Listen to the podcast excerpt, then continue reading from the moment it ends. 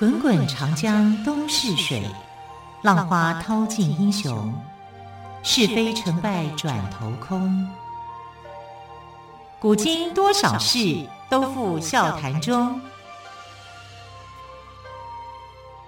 陪你说历史，汪培制作主持。欢迎朋友们收听今天的《陪你说历史》节目，我是汪培。同样再次为朋友们邀请到历史专栏作家于远炫老师，老师好。主持人好，听众朋友大家好。老师，今天是农历的正月二十，我记得这一天好像也是天穿日，对不对？那到底正月二十跟天穿日有什么样的关系呢？呃，在过去一段时间里面哦，就是天穿日是很早的一个习俗的活动。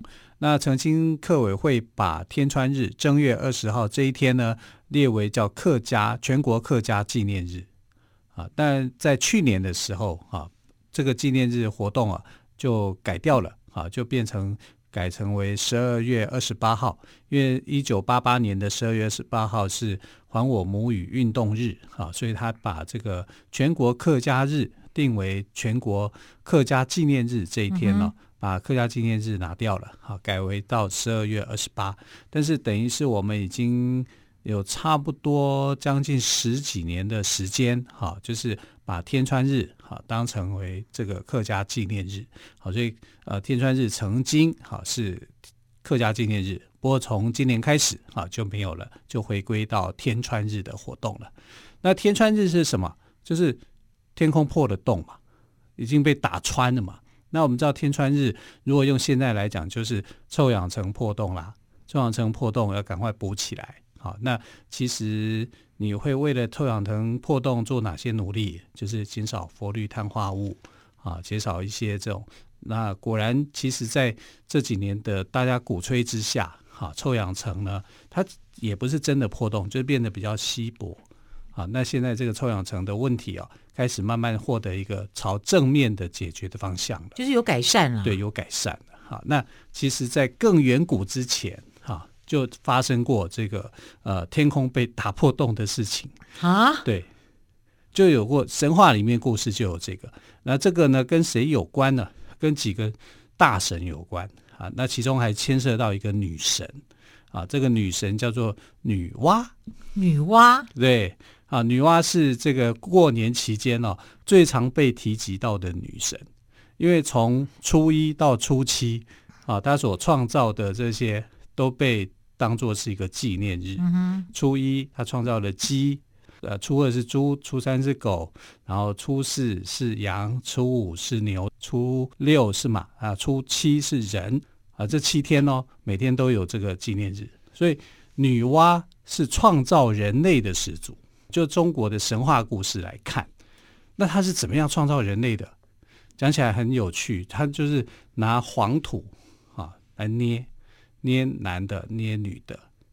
那这样子他在创作人物的时候就比较细心，对不对？啊，但是比较累，他觉得没有办法量产啊，所以做没几个以后手就酸了。那一定的啊，那女娲，所以五官、眼睛、鼻子也是女娲捏出来的吗？对呀、啊。然后后来他就是捏出来，那这批人就是很好嘛，很好看嘛，对不对？后来他就想要量产，量产以后呢，他就用一根绳子拉，然后沾粘土，可能用水哈搅和一下，沾那些土，然后双手一弹，一弹出去，那个黄土掉在地上，就是变成男男女女哦，这样就乱创造，无心创造，乱做的这样。所以每个人长相就不一样了，对 长相一模一样还得了啊？所以我跟你讲，他精心捏制的，就变成有身份的阶级比较高哦。他胡乱弹的，就是变成一般平民平民百姓啊。啊，所以但是不管怎么样啦，他的第一大的功劳，他对人类的最大的一个贡献，就是团黄土造人。团黄土造人，用手字边的团啊，团就是我们讲好像。团什么东西这样的团泥巴啊什么样？它其实它就是团泥巴嘛，然后就是开始在那边玩泥巴，玩泥巴，然后造出人类。所以它的一个最大的贡献是这样。好，那我们知道西方如果是呃玩泥土造人的话，那就是那个男神嘛，希腊神话里面的男神叫普罗米修斯，他也是创造人类的。但他创造人类是只有男的，没有女的。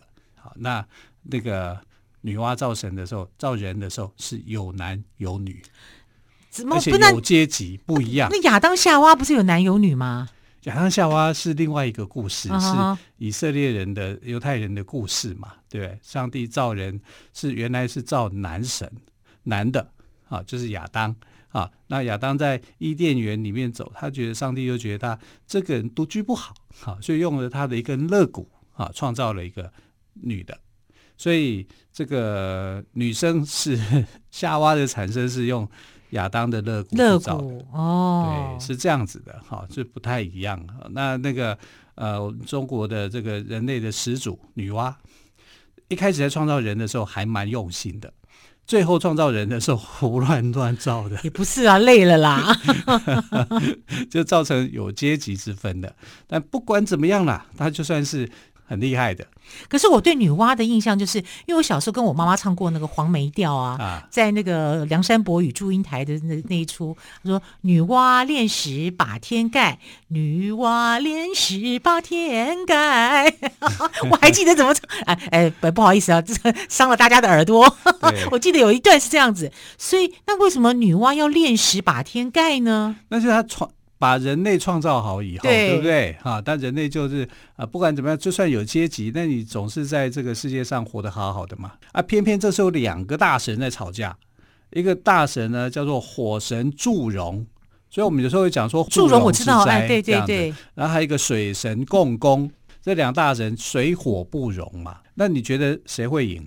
应该是水文克火吧？对啊，对，哦，没有，火一燃起来，水水水把一泼就扑灭了，不是吗？但在神话里面呢，是火神打赢了啊。对，祝融把共工打败了，那共工就火了，不是水火不容吗？水可以灭火吗？怎么我会败呢？他就很越想越不服气，啊，越想越不服气，他就很生气，很生气以后呢，就去弄表，他就去撞山，把山给。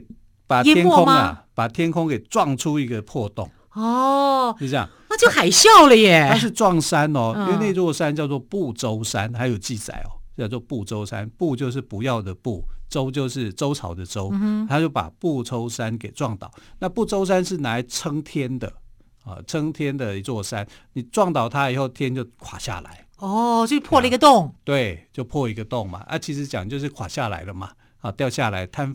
坍坍方坍陷下来了，那你两大神在那边吵架，你水神那我可以知道他们到底在吵什么吗？谁知道？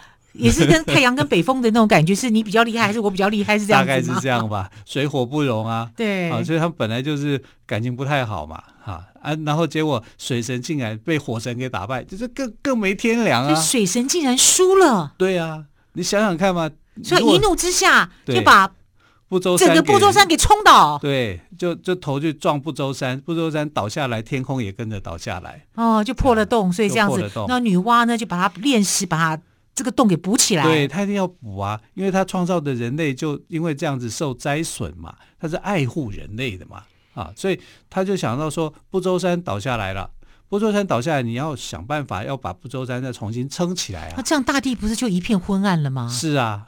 就陷入到一片的恐慌啊，然后各种的妖怪或什么东西都会出现呐，莫名其妙的拍米亚就会出现呐，所以后来这个女娲解决的方法是怎么样的？她先要把山给撑住啊，原来不周山的那个功能，她一定要找到，对不对？所以就看到了一只大乌龟，好，我们就称为叫做猿哈，然后这个大猿呢，他就把他的脚给切断，因为很壮阔。啊，然后就把天重新补住，当做那个支柱，啊，所以那只大乌龟就很倒霉啊，就拿来做顶顶那个不周山的那个作用。啊，天顶好以后，它才能够再去补它，啊，所以他就去炼石补天。啊，那如果以《红楼梦》的记载，《红楼梦》我们当然知道是小说，因为但是他在这部分写的就很精彩。他就说他找的三万六千五百颗，哈、啊，要去炼石补天，其实是零一颗啦，因为还有一颗没有补到。那没有补到那颗石头，又有灵性啊，他就觉得很不甘心啊。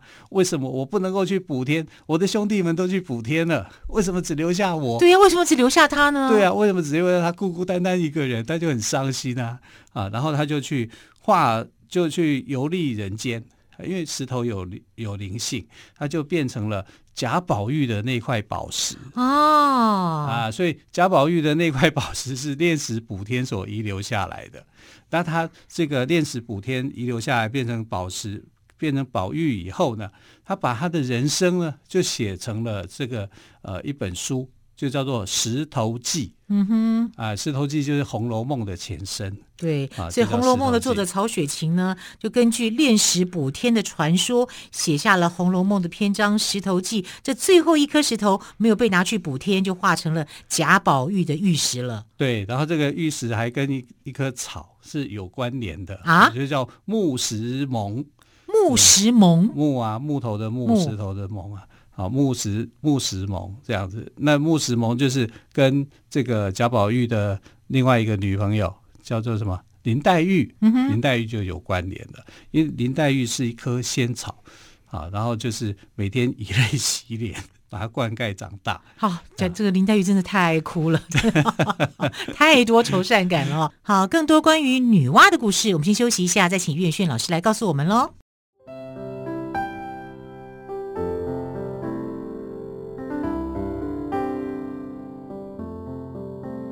听见台北的声音，拥有颗热情的心，有爱与梦想的电台，台北广播 FM 九三点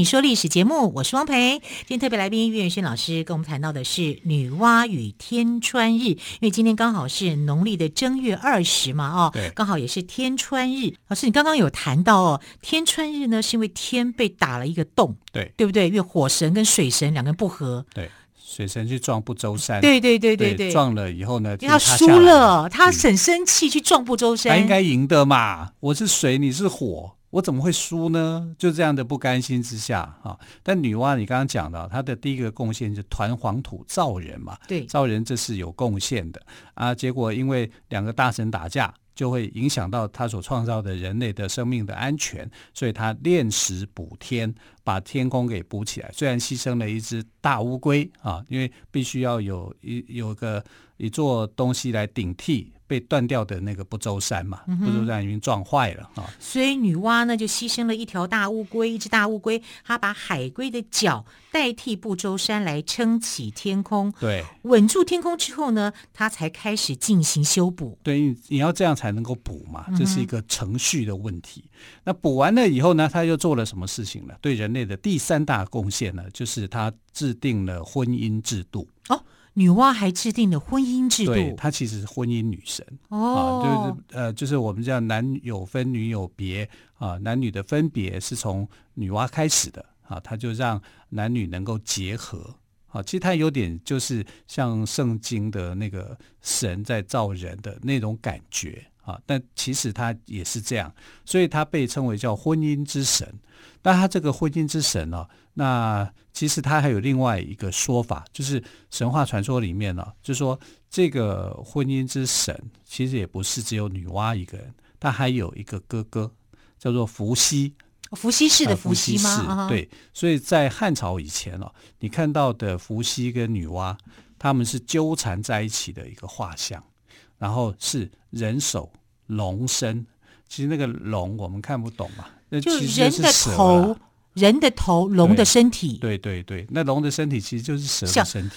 可是龙不是我们想象出来的吗？是啊，但它你看它的龙头就变成他们的人像嘛，所以两个尾巴交缠的是蛇，蛇身啊，龙首龙身是我们说的一个比较优雅的名字。那其实也有人说他们就是人首蛇身。那除了人首蛇身这特质以外呢，他们的手上面呢，一个拿着圆规，一个拿着矩尺。那圆规跟矩尺做什么的？要做设计的。哦，我以为要写数学，就像说我们讲历史节目还要讲到数学，它是拿来做设计的，设计什么？设计家嘛，所以家的概念、啊、婚姻制度的概念、家庭的概念，就是从伏羲、从女娲得来。没有量角器哦之类的，没有 没有。呃，所以女娲呢，其实在传统里面，她的地位是非常非常的崇高的。为什么会有这种兄妹的传说？其实刚刚讲的是一个大神，就是女娲是一个大神，但也有人把它称为说是他们两兄妹创造出来的一个世界啊。如果是两兄妹创造一个世界的话，那其实兄妹上面应该还要有人，因为你可能有父母嘛。但因为呃，传说的故事就是说，他们经过大洪水之后，然后就世界没有人了。只有他们两个人啊，他们不得已啊，得要创造出一个新的世界出来，有这样的一个说法。所以这个说法跟西方的这个圣经里面的说法好像有一点像，因为圣经也是亚当夏娃，还有一条蛇，然后好像就是两个形象是混合在一起，有点像。对，但究竟是不是这样，不知道。啊，因为呃，其实那个时候基督教还没有传进中国啊，所以这个比较难以去想象的哈。但不管怎么样啊，这一天天穿日对许多这个汉民族来讲啊，就把一月正月二十号这一天呢定为天穿日，这好像天是在这一天修补好的啊，所以又把有一个仪式化活动来纪念女娲造人补天。制定婚姻制度的神圣性来纪念他啊，那这个在客庄是相当的，这个习俗在客庄里面是展现的很完整的，嗯、尤其在客家习俗，对对，新竹竹东这个地区，每年到的这个时候，就是像今天还有明天，他们会干嘛？你知道吗？唱山歌，哈，会唱山歌来纪念，因为天穿日这一天呢，你要准备很多的祭品去祭天，去祭拜女娲，哈，然后准备一个板。客家人说的板，五色板，象征是补天的这个石头。石头，这样后来就拿来吃嘛，嗯、或者是丢到屋顶上嘛，是、啊，就是当做是一个补天的一个仪式。然后这一天最重要的事情是什么呢？就是什么都不要做，是修身养息吗？对，要修身养息。那这个跟基督教就是每周七天要休息一天的感觉，对，感觉是一样。对对，星期天要休息，主日嘛，哈，休息这样。那这一天呢，天穿日这一天呢？男的不下田工作，女的不织衣啊，就是表示休息。所以客家有一句话啊，叫做“柳州某州柳都田船锅”，啊，就是撩都田船锅，就是呃不做事啊，你有做事没做事，不管他，都不要做事啊啊，然后你就是一直聊聊天聊天聊天，聊到天穿日过了。这样整个才算年过，才算过完。哎，那这样客家人蛮不错的，客家民族多五天，多五天的年假。元宵节过后，我们还有五天年假，要等到 天穿日过了以后才算是真的年。但是这个习俗，我这样听下来，我觉得我觉得也蛮有意义的，它还带一个环保的概念哦。对对，让我们要珍惜大自然，我们要修身养息，不要过度操劳。对，要敬天呐，对，然后要懂得维护我们的环境啊，这这是客家人的一个呃，从补天这个行。洞上面看到的一个跟我们现在息息相关的一个意思啊，所以在过去啊这一天呢，也被制定为全国客家日。所以天川日这一天就是全国客家日吗？现在已经取消了啊，在去年的时候才取消。所以去年十二月二十八号的时候呢，就把在一九八八年发生的还我母语运动日定为全国客家日。那现在天川日，我们现在过的天川日就是天川日了。是啊，它就就是一个习俗的活动就对了，就已经不再是全国客家日了。嗯哼，好，所以呃有些客家人也支持啊。就是说，呃，这个还我母语运动是客家运动史上面一个很重要的，重要的一个运动，对对对对。但天穿日其实这个意涵也很丰富啊，也很好，所以才会在一开始制定这个全国客家日的时候呢，它被定为是这个客家的一个重要的活动了。不过因为南北习俗不同啊。那天穿日呢，多半是在北部这边举行的啊。那像竹东哈，对对，竹东最多。那竹东在天川日这一天呢，就是一直休息，一直玩，一直唱山歌，山歌唱到唱不完。可是我觉得这样蛮欢乐的耶，蛮欢乐的，对呀、啊，很开心啊。那南部人就不唱山歌啊，他们就变成全国客家日啊，uh huh. 就是以全国客家日的这个名义来进行一些推广这个客家活动的一个方式。但从去年开始，哈，这活动就有了变化了。天川日就是天川日，那全国客家日就改为是十二月二十八号的过去的这个还我母语运动日。那不管怎么样啦，就是这个推广客家活动啊，是一个非常精彩的。然后天川日本身的故事，它也是很精彩的。这里面包括了这个环境教育。啊，还有这种环保上面的一个讯息，这是我们现代人，我觉得是应该要去重视这一点的。还有啊，就是《红楼梦》小说里面把这段故事写得非常的唯美浪漫。真的吗？对呀，啊，《红楼梦》里面刚就是说石头记那个部分吗？啊，石头记啊，那那颗被没有补上天的那颗石头就化为贾宝玉啊。嗯，贾宝玉石头记嘛，就流流历了人间。然后游历人间以后呢，他就说了一些自己的感慨，就是满纸荒唐言，一把辛酸泪。都云作者痴，谁解其中味？好厉害啊！对，所以就看这个他周游那么多的人生经历之后，哈，他终于呢就悟到了。所以，呃，这个《红楼梦》里面呢，还有一个附注说，这个这篇《红楼梦》，你也可以叫它叫做《情僧录》。情僧录，僧是僧侣的僧吗？僧侣的僧，因为。贾宝玉后来去当和尚了。对，他当和尚的时候才几岁啊？十九岁。哎，好年轻哦！啊、呃，因为他的人生经历就是这样嘛。但我觉得《红楼梦》里面呢，除了就是他把神话这个素材再做一个利用以外啊，他对这个人性的观察是很彻底的，嗯、尤其对女性的意识的提升啊是很高的。你看他形容的那些，不过就是丫鬟嘛，嗯、在古代社会里面，谁会重视这些人呢？不会的。